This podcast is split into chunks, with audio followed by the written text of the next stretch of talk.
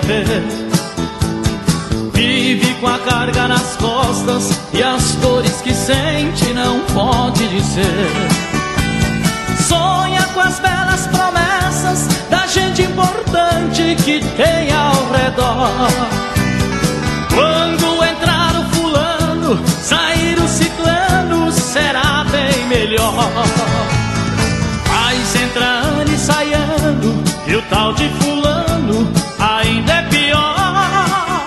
Sou o Frei Padre Gilvander Luiz Moreira, da Ordem dos Carmelitas.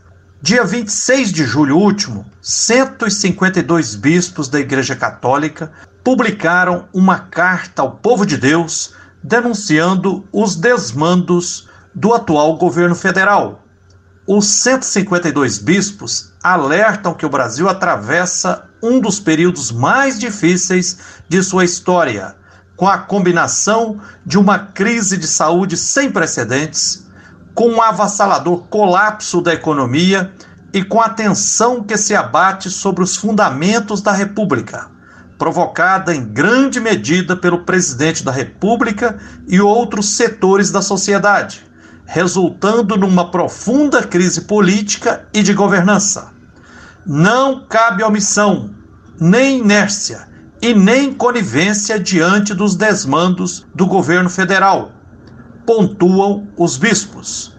Os 152 bispos denunciam também a liberação do uso de agrotóxicos antes proibidos e o afrouxamento do controle de desmatamentos.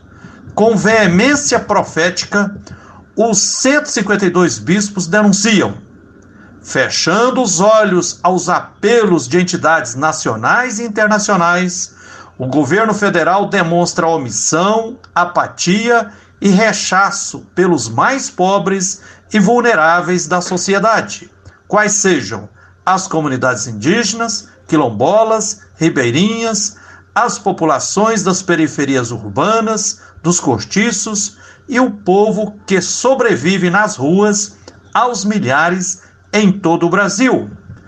Dia 29 de julho último, foi divulgada carta assinada por 1.061 padres em apoio aos 152 bispos signatários da Carta ao Povo de Deus, contra os desmandos do governo federal. Dizem os mais de mil padres. Afirmamos que a Carta dos Bispos ao Povo de Deus representa nossos pensamentos e sentimentos.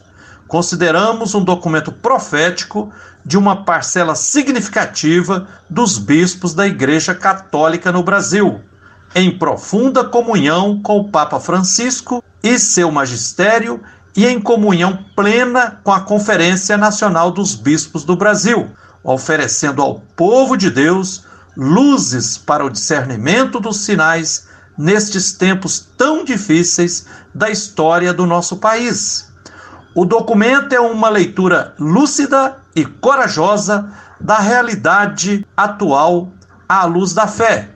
Os bispos muito bem expressaram em sua carta, recordando o Santo Padre, o Papa Francisco, que a proposta do Evangelho não consiste numa relação pessoal com Deus apenas. A nossa resposta de amor não deveria ser entendida como uma mera soma de pequenos gestos pessoais a favor de alguns indivíduos necessitados. Uma série de ações destinadas apenas a tranquilizar a própria consciência. Ser pessoa cristã não é só isso. A proposta é o reino de Deus.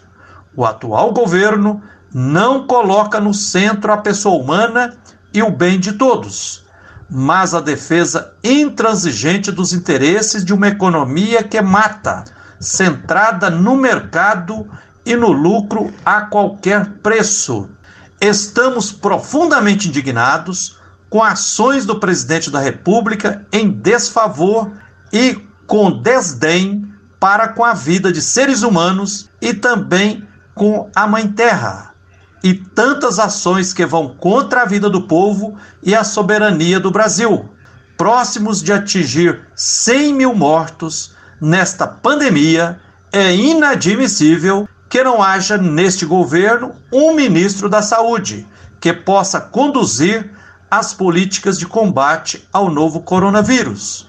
Milhares de leigas e leigos também divulgaram nota apoiando a carta ao povo de Deus de 152 bispos, denunciando a necropolítica do atual desgoverno federal. Estamos juntos com os 152 bispos ao conclamar: despertemo-nos, portanto, do sono que nos imobiliza e nos faz meros espectadores da realidade de milhares de mortes e da violência que nos assolam. Com o apóstolo Paulo, alertamos que a noite vai avançada e o dia se aproxima. Rejeitemos as obras das trevas e vistamos a armadura da luz. É isso aí. Que a luz e a força divina continue nos guiando na luta por direitos. Mas eu não me dano, pois Deus é maior.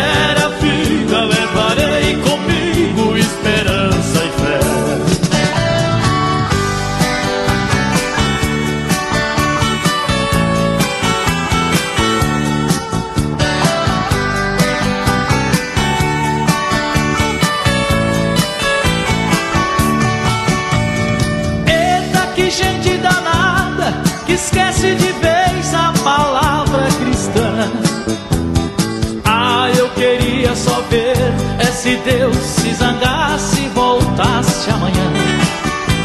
Seria um Deus nos acuda, um monte de Judas querendo perdão. Com tanta gente graúda implorando ajuda com a Bíblia na mão. Mas a esperança é miúda e a coisa não muda, não tem solução. Em tudo que a gente estuda, se agarra e se gruda, rebenta no chão.